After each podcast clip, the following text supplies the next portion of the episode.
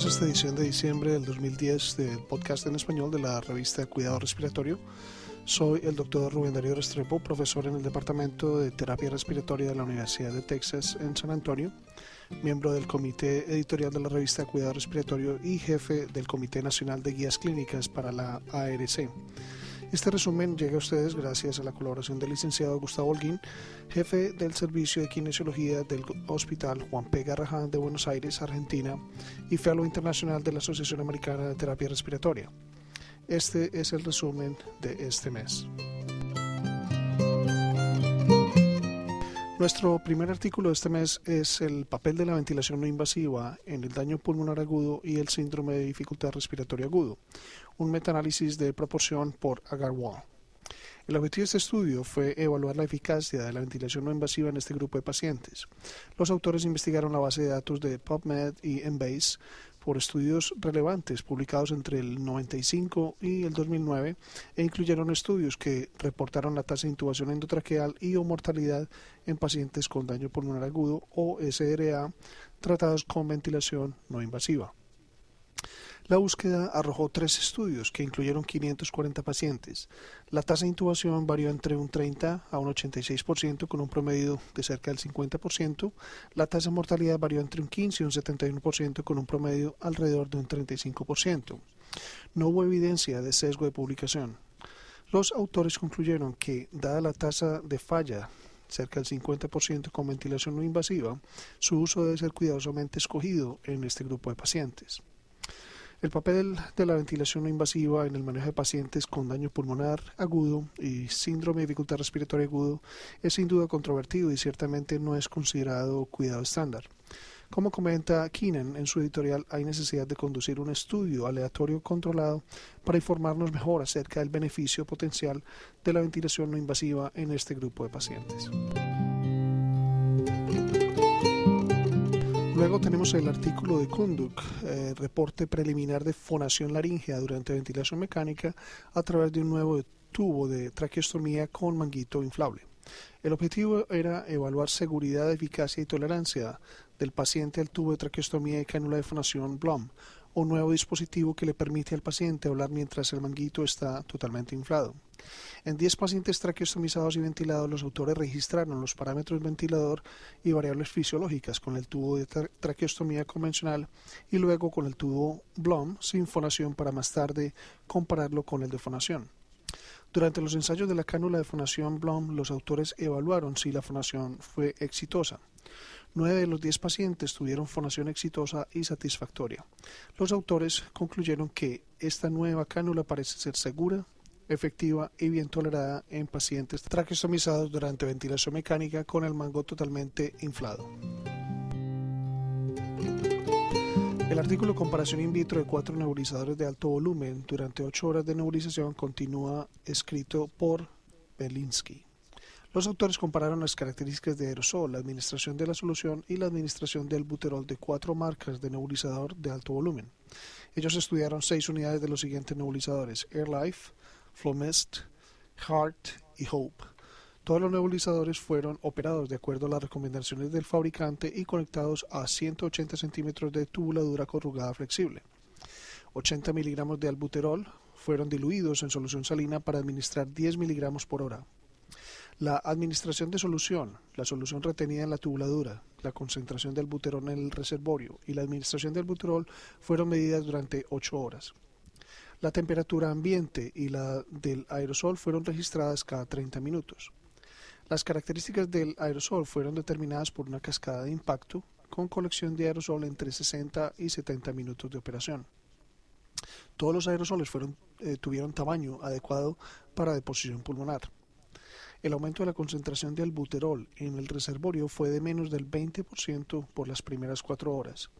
No hubo diferencia significativa en lograr la meta de administración de albuterol, pero ninguno de los nebulizadores alcanzó la meta en la primera hora. La administración de albuterol fue similar entre los nebulizadores por las primeras cinco horas. El AirLife y Hope tuvieron una entrega de solución consistente con las especificaciones del fabricante. La cantidad de solución retenida en la tubuladura fue mayor con el Heart. La temperatura del aerosol aumentó en la tubuladura, pero fue menor que la temperatura ambiente al nivel del paciente. Los autores concluyeron que los nebulizadores evaluados se comportaron eh, de una manera similar durante las primeras cinco horas. La solución de nebulización puede requerir ser cambiada si el tratamiento está planeado para periodos más largos. Vale la pena recordar que la nebulización continua de albuterol es considerada para muchos cuidados estándar de pacientes con estatus asmáticos, lo que le da más relevancia a este artículo.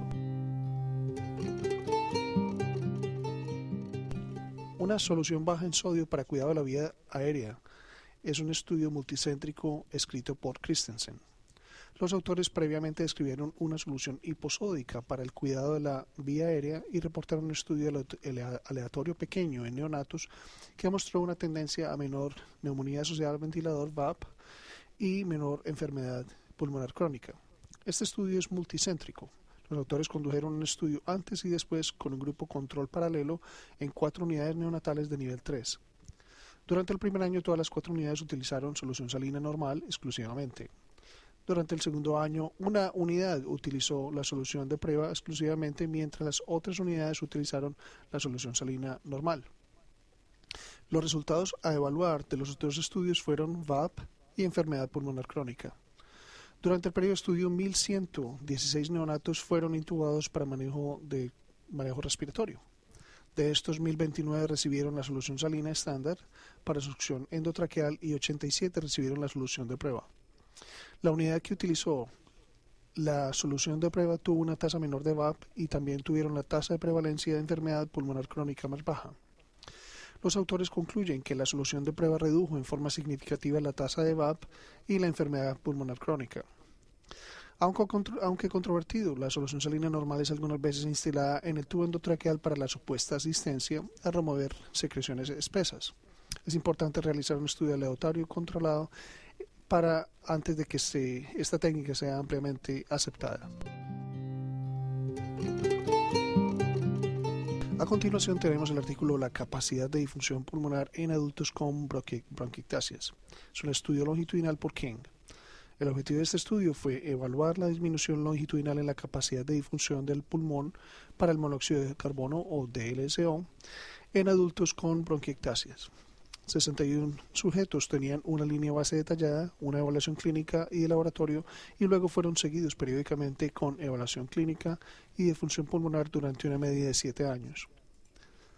La espirometría basal demostró enfermedad pulmonar obstructiva crónica leve con una media de EFB1 de 72% del valor de referencia, una capacidad vital forzada del 87% de la prevista y una DLCO normal hubo un descenso acelerado de la DLSO y de la DLSO por volumen pulmonar en el periodo de 7 años.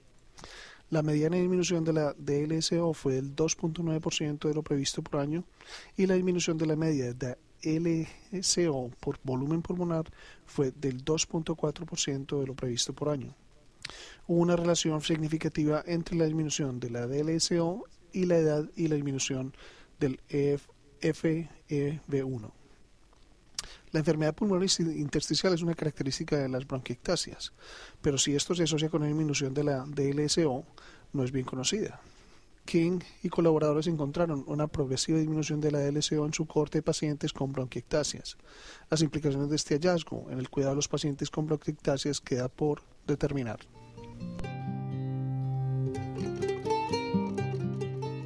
Ventilación mecánica prolongada en Massachusetts, encuesta de prevalencia del año 2006 por DIVO. Los autores invitaron a 113 gerentes o managers de atención respiratoria que trabajan en hospitales de agudos, centros de cuidado agudo a largo plazo y empresas de atención domiciliaria en Massachusetts para participar en una encuesta basada en plataforma web. Las respuestas se corresponden a sus respectivas instituciones y los resultados fueron analizados de acuerdo al tamaño del hospital, ubicación urbana o suburbana y si la institución era una institución de enseñanza. En diciembre del 2006 había 817 pacientes ventilados, de los cuales 460 cumplieron los criterios para la ventilación prolongada y 221 cumplieron con los criterios para la ventilación en casa. De los 239 pacientes que no estaban en casa, 64 estaban en hospitales de agudos, 175 en centros de cuidado agudo a largo plazo y 221 en casa. La tasa de respuesta fue del 86% para los hospitales de agudos con más de 400 camas, 48% para los hospitales de agudos con menos de 400 camas, 65% para los centros de cuidado agudo a largo plazo y el 67% de las empresas de atención domiciliaria. Los que no respondieron fueron principalmente hospitales menores, suburbanos, no docentes, que tenían una baja prevalencia de pacientes con ventilación prolongada.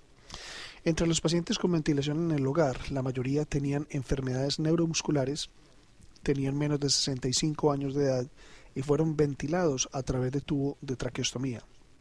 Las limitaciones más importantes para la transición de pacientes con ventilación prolongada a la ventilación de la casa parecía ser la falta de familia y o apoyo económico. Los autores concluyeron que en Massachusetts la prevalencia estimada de la asistencia respiratoria prolongada y en el hogar aumentó de 2.8 por 100.000 habitantes en 1983 a 7.1 por 100.000 habitantes en el año 2006. La mayoría de estos pacientes se encuentran en centros de cuidado agudo a largo plazo, grandes hospitales docentes urbanos y en casa. La ventilación mecánica prolongada y la ventilación en casa imponen desafíos únicos para los pacientes, familias y el sistema de atención en salud. A falta de una base de datos centralizada para rastrear la ventilación prolongada y en el hogar, ha habido una escasez de estudios de prevalencia, y lo que se conoce no está actualizado. Por lo menos en Massachusetts, la prevalencia de la ventilación mecánica prolongada y en el hogar parece estar en aumento.